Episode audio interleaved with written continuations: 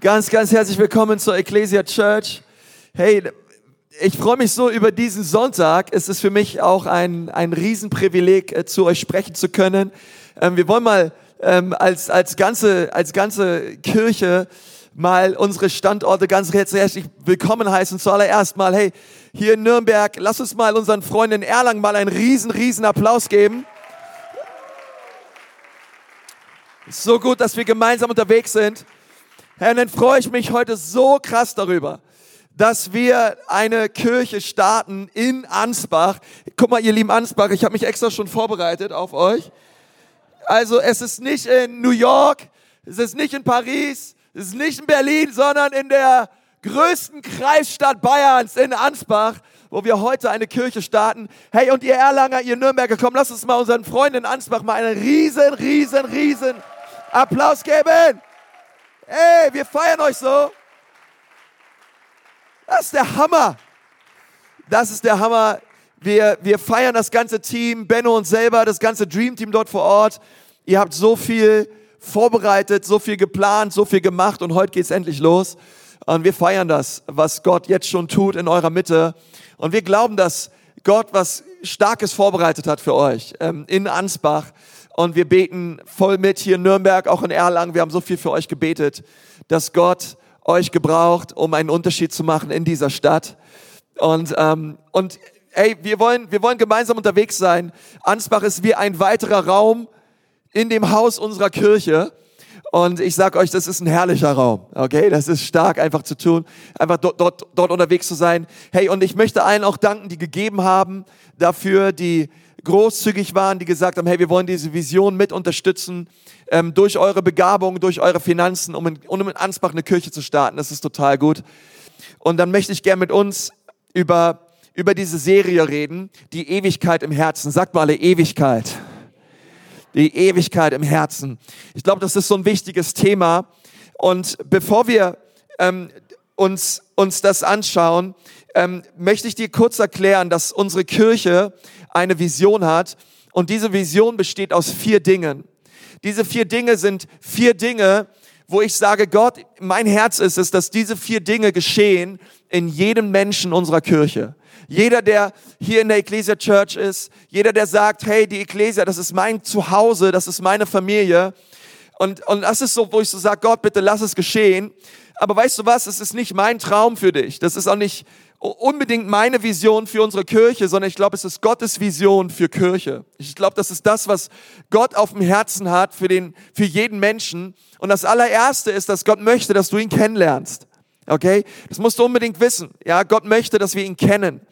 Und ähm, dieses Kennen ist nicht einfach nur, ja, zu wissen, dass es einen Gott gibt, zu wissen, dass wir Teil sind einer evangelischen Freikirche, oder einfach nur zu sagen, na gut, ähm, ich bin irgendwie religionszugehörig, ich bin evangelisch oder katholisch oder so, sondern was Gott möchte und wonach Gott sich sehnt, ist zuallererst, dass du ihn kennst und zwar von Herz zu Herz. Gott sehnt sich nach einer Herzensbeziehung mit uns Menschen. Ich glaube, wenn du schon länger in unserer Kirche bist ähm, oder unterwegs bist, ich glaube, wir alle haben das irgendwo schon mal öfter gehört und wissen das. Und ich hoffe, wir alle beherzigen das.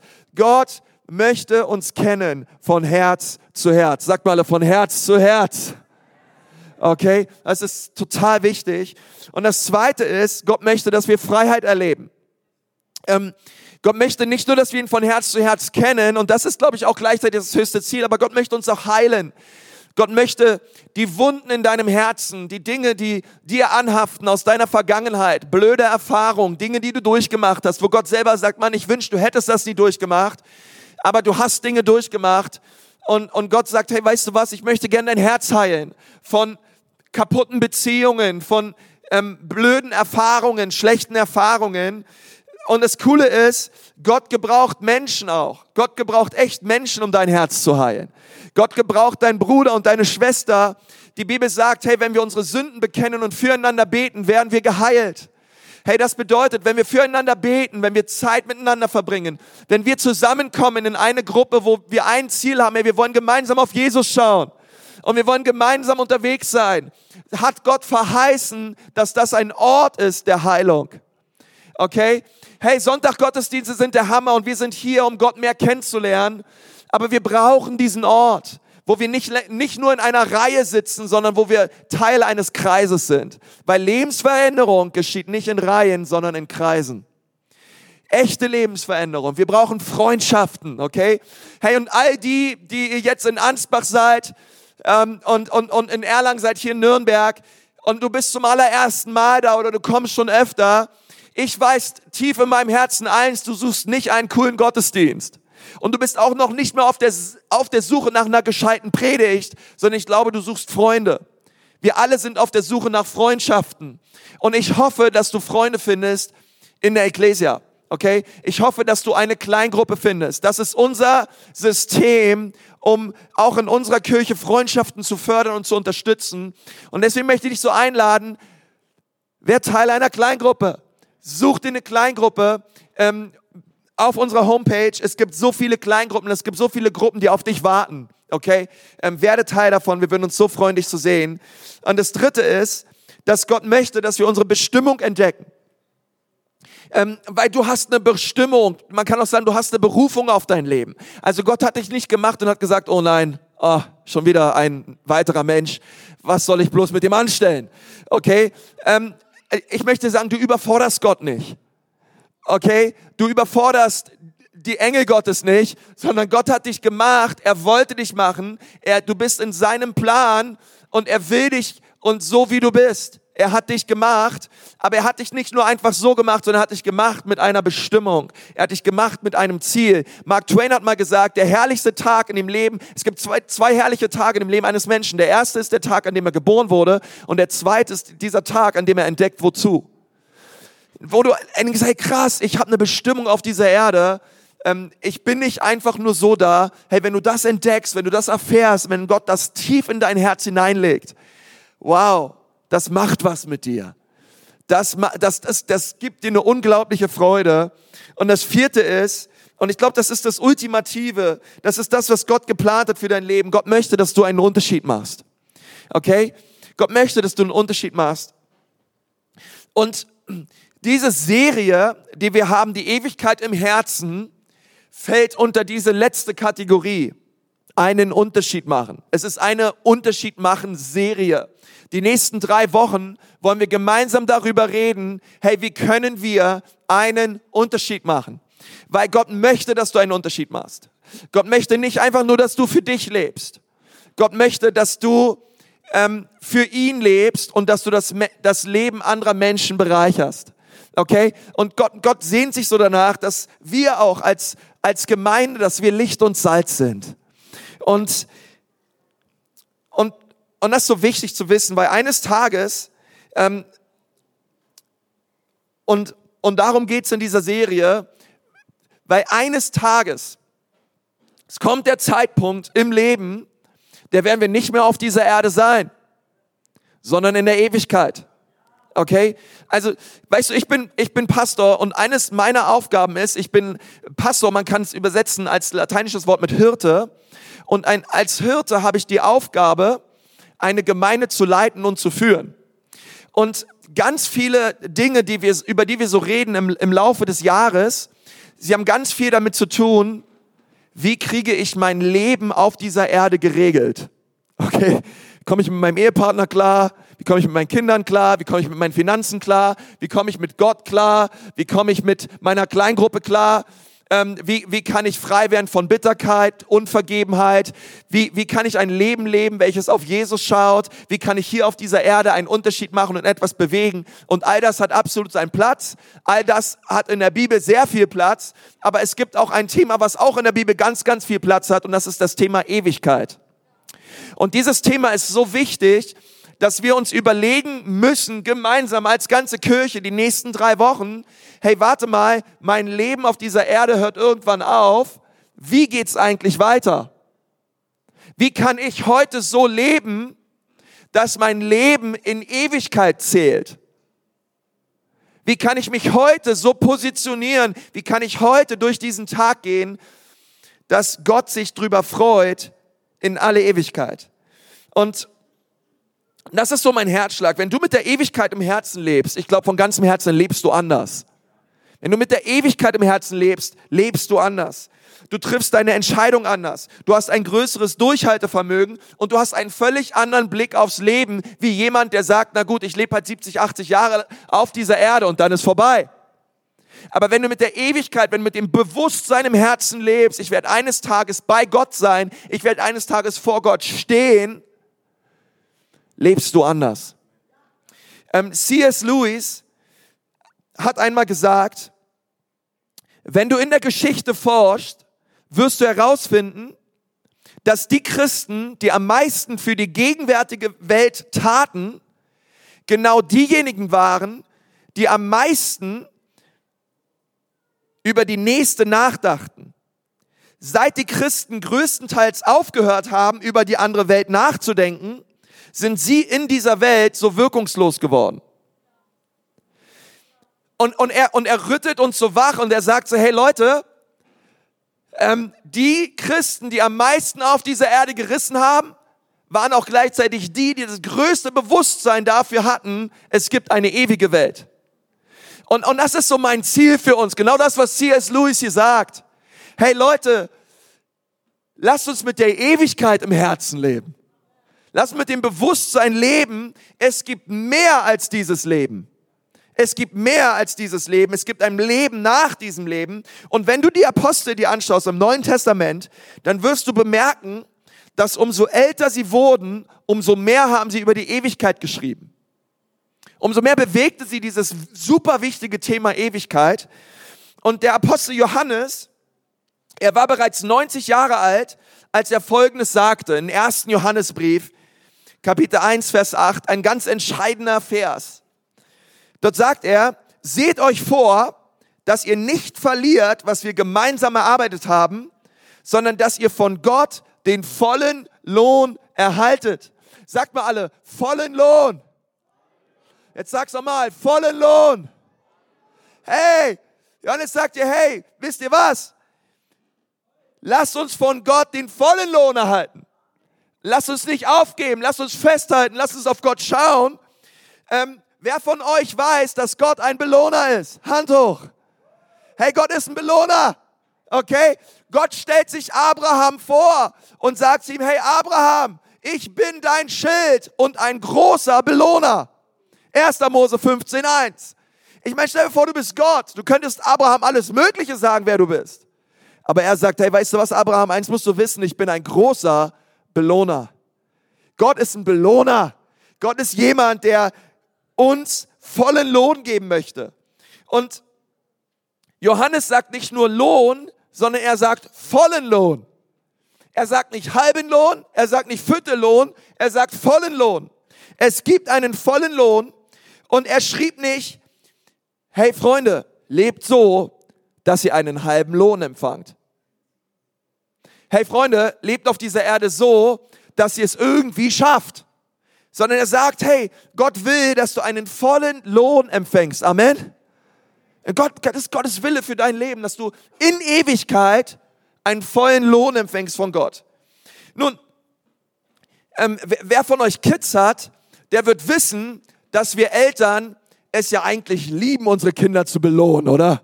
Ich meine, come on, wer mag das nicht, ja? Kinder werden belohnt. Warum werden Kinder belohnt? Kinder werden belohnt, weil sie was richtig machen. Kinder werden belohnt, weil wir sagen, hey, wir haben gewisse Werte oder es gibt eine gewisse Art und Weise, wie wir miteinander umgehen wollen. Herr, wenn wir sehen, dass du so lebst und wenn wir sehen, wenn du das tust, dann wirst du belohnt. Okay? Belohnungen sind eine super Sache. Aber wenn du deine Kinder einfach so belohnen würdest, ohne dass sie irgendwas getan haben. Naja, es gibt halt einfach Belohnung. Belohnung hier, Belohnung da, Belohnung hier, Belohnung da. Hey, dann, dann, dann raubst du deinen Kindern den Anreiz und die Motivation, belohnt werden zu wollen, weil sie wissen, es gibt es ja eh irgendwie. Okay, es gibt ja heutzutage, keine Ahnung, ja, gefühlt, da sind zehn Kids ähm, in, in einem Wettkampf und sogar der Zehnplatzierte kriegt noch einen riesen Pokal. Was ich meine? Äh, heutzutage ähm, gefühlt ist irgendwie jeder wird belohnt und so weiter. Und ich denke mir, hey, das raubt manchmal so viel an diesen so wichtigen inneren Anreiz, den wir brauchen und sagen, hey, ich will belohnt werden. Ich will, ich will das haben. Nun, Paulus sagt dasselbe. Er sagt, lebe dein Leben so wie ein Wettläufer, der am Ende aber auch durch das Ziel kommt und den Preis gewinnt. Paulus sagt, hey, lebe so, dass du läufst und läufst und läufst, dass du durchkommst, denn Christsein ist kein Sprint, sondern ein Marathon. Und dass du dein Leben so lebst, dass du am Anfang, am, am Ende auch einen Preis bekommst. Einen Lohn, eine Belohnung. Dieser Preis ist der volle Lohn. 1. Johannes 1, Vers 8, den Gott für uns bereithält. Gott möchte uns belohnen. Nun, warum schreiben diese Apostel das? Warum reden sie so viel darüber, dass Gott ein Belohner ist und dass Gott uns in Ewigkeit belohnen möchte? Sie schreiben das, weil sie eins wissen, eines Tages wird jeder einzelne von uns in Ansbach, in Erlangen und hier in Nürnberg und alle, die den Podcast hören, jeder, der meine Stimme hört, wir werden eines Tages vor Gott stehen. Genauer gesagt vor Jesus Christus. Und Jesus Christus wird über unser Leben Gericht halten. Sag mal Halleluja. Nur um das mal kurz aufzubrechen hier. Ähm, okay, Jesus wird über uns unser Leben Gericht halten. Und, und, und vielleicht sagst du, ja, konntest du, aber Jesus ist doch mein Retter. Ja, absolut, er ist doch mein Retter. Er hat uns gerettet von all unserer Schuld und all unseren Sünden. Er hat uns reingewaschen durch sein Blut. Das sind wir dankbar dafür. Okay? Er ist unser Retter, aber er ist nicht nur unser Retter. Er ist auch unser Richter. Okay? Er ist, er ist, er ist unser Retter in der, im, im Hier und Jetzt. Aber eines Tages werden wir vor ihm stehen. Hey, das ist einfach so. Die Bibel redet darüber und es ist so wichtig, wenn wir über die Ewigkeit im Herzen reden, dass wir uns dieser Dimension Gottes bewusst werden, dass Gott Richter ist. Dass er richten wird und, ähm, und vielleicht sagst du, na ja, aber wo steht das? Ja, gute Frage. Unter anderem in 2. Korinther 5, Vers 8. Dort lesen wir, und doch sind wir voll Zuversicht und unser größter Wunsch ist, das Zuhause unseres irdischen Körpers zu verlassen, zu dürfen und für immer daheim beim Herrn zu sein. Das ist, was sie sagt. Ich so, oh, ich will am liebsten oh, oh, diese, diese Erde, diese Falten, diese Hüften, diese Schwäche verlassen und bei Gott sein. Wer von euch kann da mitfühlen? Und wer? Ja, da werden wir, Paulus war so, ey, am liebsten bei Jesus im Himmel, am aller, allerliebsten, diesen irdischen Körper verlassen, beim Herrn sein, okay? Und genau an diesem Punkt spricht Paulus zu Christen er, er redet zu Menschen, die an Jesus glauben, denn wenn wir unseren irdischen Körper verlassen, sind wir beim Herrn. Du und ich, hey, jeder Mensch, der mich hört und an Jesus glaubt, wenn wir sterben, haben wir eine Hoffnung. Unsere Hoffnung heißt Jesus und wir werden bei Jesus sein. Wenn ich das nicht begeistert, ich weiß nicht, was ich begeistern soll. Hey, wir werden bei Jesus sein, ist der Hammer. Und ich freue mich total drauf, Jesus zu sehen. Es wird der Hammer. Und dann, und dann sagt er aber, hey, das ist so wichtig, denn wir werden bei Jesus sein. Und deswegen spricht er zu Christen. Weil ein Nichtchrist, wenn er stirbt, er wird nicht in Ewigkeit bei Jesus sein, sondern in der Hölle. Und auch das wiederum soll nicht, soll nicht etwas sein, was uns irgendwie, ähm, wie soll ich sagen, ähm, das ist kein Thema, über was man nicht reden darf.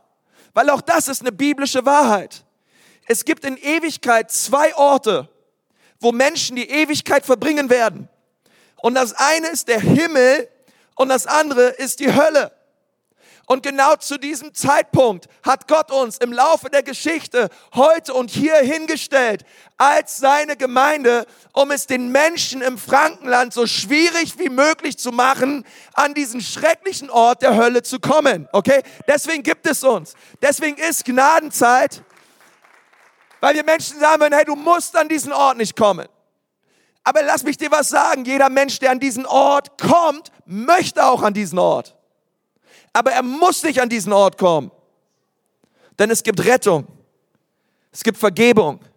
Es gibt einen anderen Weg. Okay? Und Gott hat uns gesetzt als Botschafter an seiner Stadt, Menschen das zu sagen. Lass dich versöhnen mit Gott.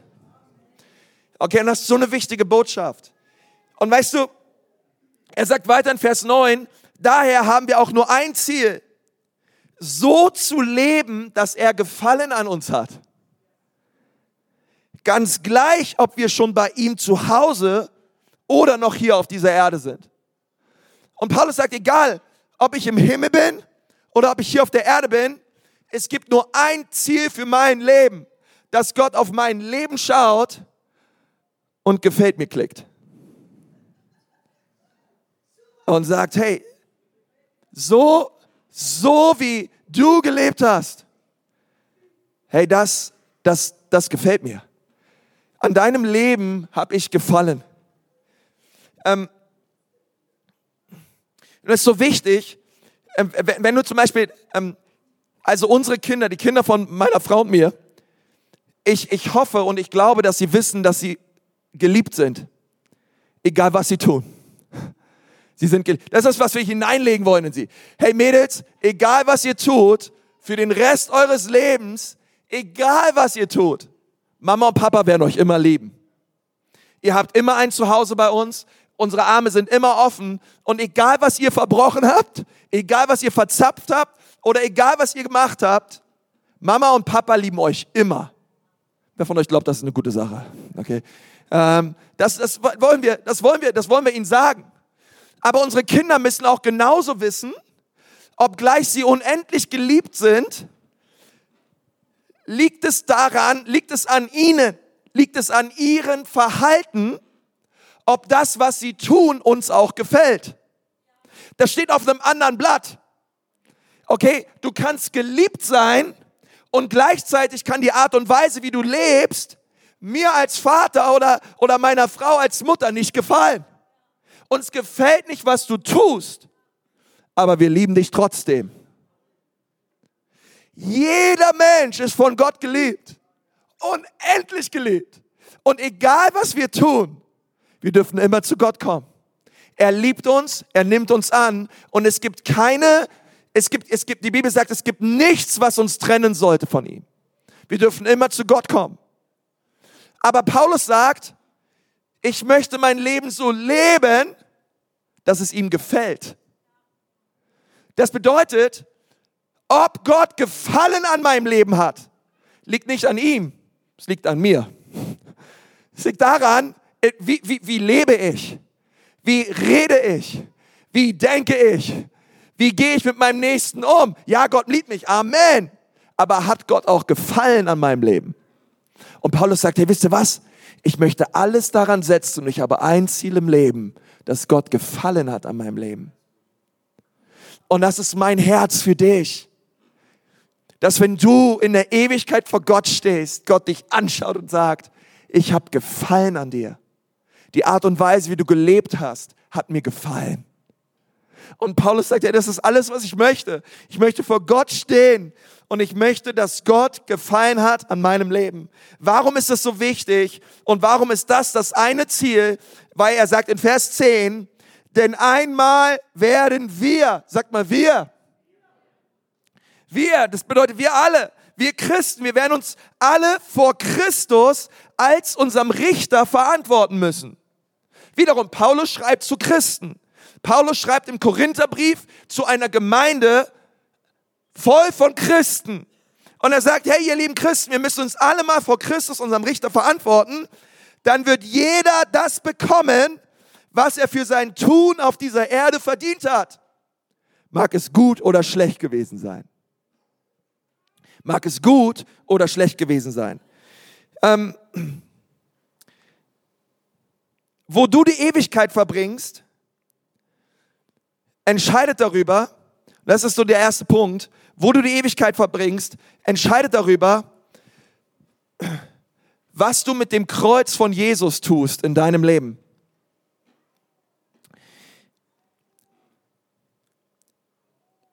Was du mit Jesus tust deine, deine persönliche Antwort auf das Kreuz entscheidet darüber, wo du die Ewigkeit verbringst. Aber wie du die Ewigkeit verbringst, entscheidet über die Art und Weise, wie du als Christ auf dieser Erde lebst. Ich sag's nochmal.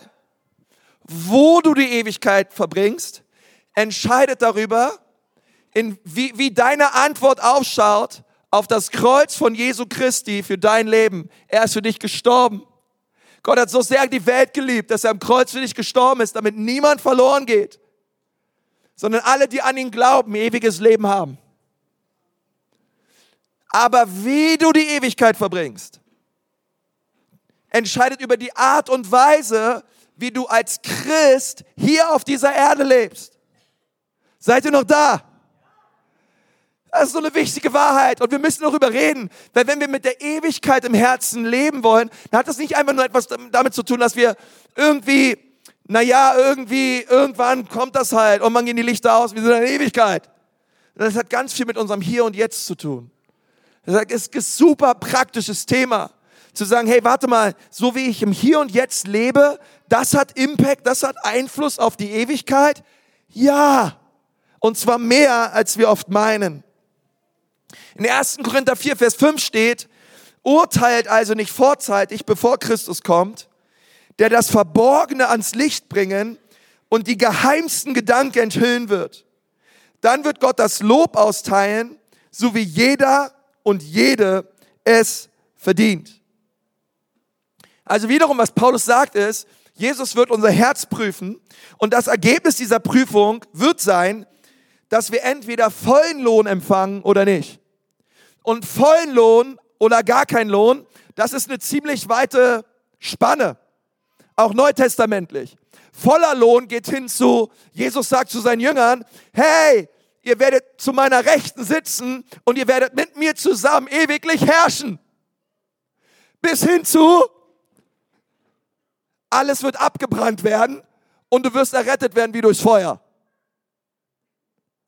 Okay, das ist eine, das ist eine ganz schöne Spanne dazwischen. Und beides sagt er zu Christen.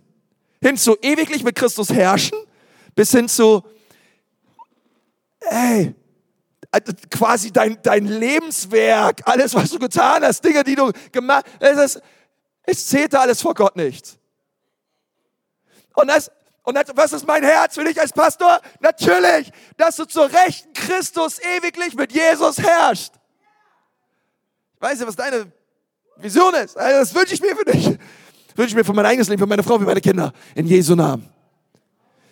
Und das ist so wichtig, ja, dass, dass, dass, dass wir das sehen, wo, wo, wo sind wir? Also unsere Antwort auf das Kreuz, das Kreuz, wo Jesus für uns gestorben ist, entscheidet darüber, wo wir die Ewigkeit verbringen, aber die Art und Weise, wie wir uns als Christen auf dieser Erde verhalten, entscheidet darüber, wie wir die Ewigkeit verbringen werden. Ähm, wie wir in dieser kurzen Zeit auf Erden leben, entscheidet darüber, wie wir die Ewigkeit verbringen. Und das, das, ich, ich hoffe, dass das, das ein Stück weit so eine göttliche Ehrfurcht auf uns kommt und sagen, hey, stimmt. Oh, ja. Danke, Konsti, für den Reminder. Stimmt ja, es ist ja doch nicht ganz so egal, wie ich auf dieser Erde lebe. Ähm, stellt euch vor, wir alle würden länger leben. Stell dir, vor, stell dir vor, es wäre möglich. Ich habe ich hab im Internet gelesen, ähm, der, der, der älteste oder die älteste, der älteste Mensch, der jemals lebte, war eine Frau aus äh, Frankreich. Die wurde 122 Jahre alt und sechs Monate, irgendwie so. Äh, lass uns mal annehmen, wir würden alle länger leben können, so wie das vielleicht früher in der Bibel mal war. Und ein reicher König kommt und sagt, okay, ähm, so wie du die nächsten 24 Stunden lebst, so wirst du die nächsten 1000 Jahre verbringen. Also die nächsten 24 Stunden deines Lebens entscheiden über die nächsten 1000 Jahre deines Lebens. Und 1000 Jahre ist ganz schön lang, oder? Ich meine 1000, geh mal 1000 Jahre zurück. Keine Ahnung, was war da alles? Ja, da ist er. Kolumbus hat Amerika entdeckt. Äh, Martin Luther hat eine Reformation gebracht. Und dann geht's dann nochmal 500 Jahre zurück, aber da fällt mir niemand ein. Ja, äh, Entschuldigung. Ähm, 1000 Jahre ist weit zurück, weit, weit, weit, weit zurück. Okay? Also so wie du die nächsten, der König sagt, so wie du die nächsten 24 Stunden verlebst, entscheiden darüber, wie du die nächsten 1000 Jahre verbringen wirst in meinem Reich. Nur ich habe eine Frage an dich. Das ist, glaube ich, eine ganz wichtige Frage. Ähm, wie würdest du die nächsten 24 Stunden verleben? Denk mal kurz drüber nach. Wenn die nächsten 24 Stunden davon abhängen, wie du die nächsten 1000 Jahre verbringst, wie werden deine nächsten 24 Stunden aussehen? Ähm, ich ich frage dich mal so, würdest du einfach so gut Glück leben, abhausen? Ja, so nach Motto, keine Ahnung, mal schauen, was der Tag so bringt. Oh, nächsten 24 Stunden, schön. Lü, lü, lü, lü. Wie, wie, wie würde es ausschauen? Oder würdest du unglaublich fokussiert sein, ausgerichtet sein und wissen, hey, warte mal, was ich hier tue, hat Wert, ist wichtig. Ich lebe mit Bestimmung, ich lebe mit Berufung die nächsten 24 Stunden. Ich möchte den König ehren, ich möchte Menschen dienen und ich möchte Gutes tun. Ich glaube, jeder von uns, oder? Oder wer, wer von euch würde sagen, wer von euch würde sagen, abpausen? Wer von euch würde sagen, ich würde sehr fokussiert durch den Tag gehen? Ich glaube, wir alle in Erlangen, Ansbach, hier in Nürnberg melden sich zumindest zwei Drittel der Leute. Ähm, ey, ich glaube, wir würden super fokussiert sein. Hey, das lass mich dir was sagen. Die Ewigkeit sind keine tausend Jahre. Die Ewigkeit sind auch keine 2000 Jahre. Die Ewigkeit sind auch keine 10.000 Jahre und würdest du von jetzt 10.000 Jahre lang zurückgehen, ich habe keine Ahnung, was da war. Es gibt vielleicht so kluge Menschen, die wissen, was da war. Aber es ist sehr weit zurück. Die Ewigkeit ist keine 10.000 Jahre. Es ist auch keine 100.000 Jahre. Es ist auch nicht eine Million Jahre. Es ist für immer und immer und immer und immer und immer. Das kurze Leben auf dieser Erde entscheidet darüber, wie du die Ewigkeit verbringen wirst. Und du musst dir überlegen, Willst du abhausen, auf gut Glück leben und irgendwie dich durchs Leben schlängeln? Oder möchtest du den König der Könige ehren? Möchtest du ihn erheben? Möchtest du ein Leben leben, voll mit Berufung und voll mit Bestimmung und sagen, Gott, was immer du für mein Leben hast, dein Wille soll geschehen. Hier bin ich, sende mich, gebrauche mich, Gott. Ich bin hier. Es ist so wichtig. Oh, ist gut, dass wir diese Serie haben. Die Ewigkeit im Herzen. Weil was wir auf dieser Erde tun, bestimmt darüber, wie wir die Ewigkeit verbringen. Als Christen. Und das ist so ein wichtiges Thema. Ähm, ich, ich hoffe, dass wir sagen wollen, hey, wir wollen echt einen Unterschied machen. Okay, lass mich das sagen, wenn du hier sitzt und glaubst an Jesus, hey, preis ihn, erheb ihn, hey, es ist so der Hammer, du kommst in den Himmel. Das ist total stark, das ist total herrlich. Ähm, und, und, und Gott freut sich drüber, wenn du Jesus gefunden hast, ist das das aller, aller, aller, aller, aller Wichtigste. Ähm, aber wenn du ihn gefunden hast, sollte es nun darum gehen, hey, wie kann ich jetzt mit Jesus leben? Und zwar so leben, dass sein Wille in meinem Leben geschieht. Wie kann ich mich so, wie kann ich so durch den Alltag gehen, dass ich ihm gegenüber gehorsam bin? Nur ich möchte mit uns ganz praktisch darüber reden, wie wir einen Unterschied machen können. Die Bibel sagt, dass Gott die Ewigkeit in, ins, ins Herz des Menschen gelegt hat. Deswegen kannst du auf die entferntesten Inseln fahren, in den tiefsten Urwald gehen und du wirst immer Menschen finden, die irgendwas anbeten. Immer. Auch wenn sie nichts haben, irgendwas beten sie immer an. Warum? Weil Gott hat die Ewigkeit in das Herz des Menschen gelegt. Gott hat eine Sehnsucht in das Herz des Menschen gelegt nach etwas Transzendentem. Für etwas anzubeten und etwas zu verehren, was größer ist als er selbst. Das ist ein tiefstes Bedürfnis, was Gott ins Herz des Menschen gelegt hat. Nun bei uns in reichen Industrienationen schaut es nicht so aus, dass wir uns Holzfiguren nehmen und sie anbeten. Also zumindest die meisten nicht, ja, gibt ja aber Ausnahmen. Ähm, es gibt andere Dinge, die wir anbeten. Es gibt andere Dinge, die wir verehren und ähm, wo wir die, dieses Bedürfnis nach etwas Göttlichem, nach etwas, nach Bedeutung stillen wollen in unserem Leben. Das schaut bei jedem Menschen anders aus, aber es ist da. Ähm, wir sind sehr gut darin, sehr erfinderisch darin. Ähm, und deswegen möchte Gott dass wir auf ihn schauen und dass wir die Ewigkeit im Fokus haben und sagen, hey, weißt du was? Die Lehre deines Herzens und das tiefste Bedürfnis deines Lebens nach, äh, nach Übernatürlichem und nach etwas Größerem, ich möchte es zu 100% stillen in deinem Leben. Deine Sehnsucht nach Liebe und Annahme und nach Bedeutung.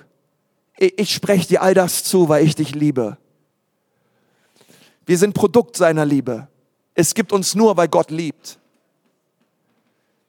Es gibt uns Menschen, Gott, Gott hat uns Menschen nicht erschaffen, damit er endlich mal jemanden hat, weil es ihm davor schlecht ging.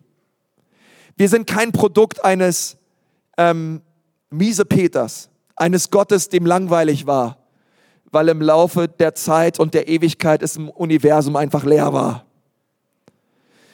Sondern Gott hat uns Menschen geschaffen, weil er liebt. Und weil, sein, weil, weil der dreieine Gott, Vater, Sohn und Heiliger Geist, so sehr liebt, er sagt, hey, wisst ihr was? Wir schaffen uns ein Gegenüber. Menschen. Menschen. Deswegen ist es nicht krass, dass der Gott des Universums die Ewigkeit mit uns verbringen möchte. Ich überlege, denk mal drüber nach. Gott möchte die Ewigkeit mit dir verbringen. Gott sagt nicht irgendwann, hey, ich habe die Schnauze voll von dir. Ich finde dich blöd. Hey, wir hocken jetzt schon, ich habe Lagerkoller hier oben im Himmel. Ich habe jetzt schon genug von euch. Raus! Nein, sondern der Gott des Universums liebt uns so sehr, dass er für immer Zeit mit uns verbringen möchte. Und die Frage ist, wie können wir uns so ausrichten, dass unser Leben einen Unterschied macht? Und wir werden in den nächsten zwei Wochen dann noch mehr drüber reden, aber ich möchte schon mal zwei Dinge uns ganz praktisch sagen, weil ich es immer liebe, am Ende noch mal kurz praktisch zu sein, okay? Schreib dir diese Punkte unbedingt auf. Zwei Dinge, die dir heute und jetzt helfen, ein Leben zu leben, welches in Ewigkeit zählt. Und ich möchte über zwei Dinge reden. Das erste ist, ich glaube, dass uns allen eine innere Haltung und dieser enorm, immens wichtige Wert von Großzügigkeit gut steht. Ich glaube, dass Gott möchte, dass wir großzügig sind. Ähm, die Bibel sagt im Psalm 112, die Verse 5 bis 6, gut ist es, wenn jemand großzügig ist und gerne leid und in all seinen Geschäften ehrlich ist. Denn er wird ewiglich nicht wanken und an den Gerechten wird ewig gedacht. Gott möchte, dass wir großzügig sind. Und mit Großzügigkeit meine ich nicht nur unsere Finanzen. Das ist ein wichtiger Teil von Großzügigkeit, aber ich meine auch unsere Begabungen, unsere Talente, unsere Freude und unsere Trauer. Wir freuen uns mit den Freundinnen und wir weinen mit den Weinenden. Wir sind vom Typ her großzügig. Wir sind bereit, uns verletzbar zu machen. Wir sind bereit, uns zu öffnen. Wir sind Menschen, die lieben. Wir lieben großzügig. Wir schenken großzügig. Wir geben großzügig. Wir sind eine großzügige Kirche. Eine großzügige Kirche ist erst dann großzügig, wenn Menschen, die diese Kirche ausmachen, großzügig sind. Wir sind großzügig mit unserem ganzen Wesen. Ähm und das Zweite ist, ich glaube, es ist so wichtig, diese Haltung zu haben. Wir wollen auch für etwas Größeres leben als dieses Leben. Wir wollen nicht nur großzügig sein, sondern wir wollen für etwas Größeres leben als dieses Leben. Und warum ich das sage, ist, weil es ganz normal ist, dass wir auf dieser Erde uns selbst beschäftigen und zwar ganz, ganz viel mit unseren Problemen weil wir alle Probleme haben. Okay, du kannst die ganze Menschheit einteilen in drei Kategorien. Erste Kategorie sind Menschen, die gerade in Problemen stecken. Zweite Kategorie sind Menschen, die gerade Probleme überwunden haben. Und die dritte Kategorie sind die Menschen, auf die wartet gerade um die Ecke ein Problem. Du kannst dir aussuchen, eins, zwei oder drei. Aber wir alle haben Probleme. Und wenn du denkst, dass du kein Problem hast, dann ist genau das dein Problem. Frag deine Frau, frag deine Freunde, auch du hast ein Problem. Wir alle haben Probleme. Und, und das Krasse ist, wenn wir über die Ewigkeit im Herzen nachdenken, kann es sein, dass wir uns nur mit unserem Problem beschäftigen und keine, kein Fokus mehr haben auf die Dinge, die wirklich einen Unterschied machen. Deswegen möchte Gott dir und mir helfen, für etwas Größeres zu leben als unsere Probleme. Wie lebe ich für etwas Größeres als mein Problem? Ich lebe, ich, ich lerne es zu leben für Gott und für etwas Größeres als meine Probleme, indem ich entdecke, was meine Berufung ist. Meine Berufung im Leben. Paulus fängt jeden seiner Briefe an mit, ich, Apostel Paulus, schreibe den Gemeinden jeden Brief. Und dann siehst du, wie in den, in den Gemeinden schreibt, dass er im Gefängnis ist, dass er Hunger durchlitt, dass er, im, dass, er, dass er gefoltert wurde, gesteinigt wurde, krasseste Sachen durchlebt hat. Dann sagt er mal wieder, ja, aber wisst ihr was? Freut euch am Herrn. Abermals sage ich aber, freut euch. Euch öfter das Gleiche zu schreiben, ist mir nicht verdrießlich. Freut euch am Herrn. Dann denkst du, Paulus, was geht eigentlich mit dir ab? Warum, warum, warum sagst du, es geht dir offensichtlich so schlecht und du hast so viele Probleme, warum sollen wir uns freuen? Wer sagt, das ist genau der Grund. Meine Berufung gibt mir unglaubliches Durchhaltevermögen. Es hilft mir zu überwinden und es hilft mir für etwas Größeres zu leben als meine Probleme. Meine Probleme sind deswegen nicht weg. Sie werden deswegen auch nicht kleiner. Aber sie bekommen eine andere, ich bekomme eine andere Perspektive aufs Leben. Ich befinde mich nicht mehr inmitten meiner Probleme, sondern indem ich für meine Berufung lebe, ist es so, als würde Gott mich hochheben. Und ich sehe ihn und meine Probleme sind da, aber sie sind überwindbar. Sie sind da, aber sie sind nicht so groß wie mein Gott. Die Probleme sind da, aber sie sind nicht so groß wie meine Berufung. Die Probleme sind da, aber sie werden mich nicht davon abhalten, Gott zu dienen, egal in welchem Gefängnis, egal was ich erlebt habe. Und das, und das wünsche ich dir so von ganzem Herzen dass du hier rauskommst aus, dem, aus diesem Strudel deiner Probleme.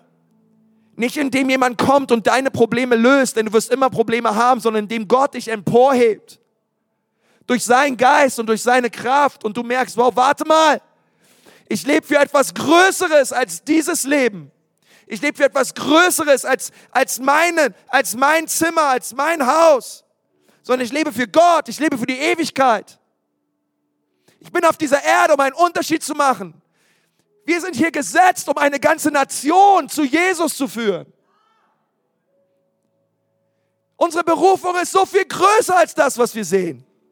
Und Gott ruft uns raus und sagt, come on Leute, lass uns was reißen, lass uns was bewegen, es ist so gut zu leben für die Ewigkeit. Komm, lass uns mal überall in Ansprachen erlernen, lass uns mal die Augen schließen, ich möchte mit uns beten. Und nach diesem Gebet können gern die Campuspastoren übernehmen. Herr Jesus, ich danke dir von ganzem Herzen, dass wir mit der Ewigkeit im Herzen leben dürfen. Und Gott, ich bitte dich, dass du unsere Herzen berührst an diesem Tag und wir auf dich schauen und dich sehen, Herr. Denn du bist ein Belohner. Und Gott, wir beten, dass unser Leben auf dieser Erde zählt und einen Unterschied macht. Und ich bitte dich so, Jesus, dass du uns berührst. Amen. Amen. Hey, wenn du hier sitzt und, und du kennst Gott noch nicht, du hast Jesus noch nie eingeladen, in dein Herz zu kommen, du hast auf das Kreuz noch keine Antwort gegeben, aber du möchtest es heute gerne tun. Ich möchte dir sagen, dass Jesus Christus vor 2000 Jahren auf diese Erde gekommen ist, der Sohn Gottes.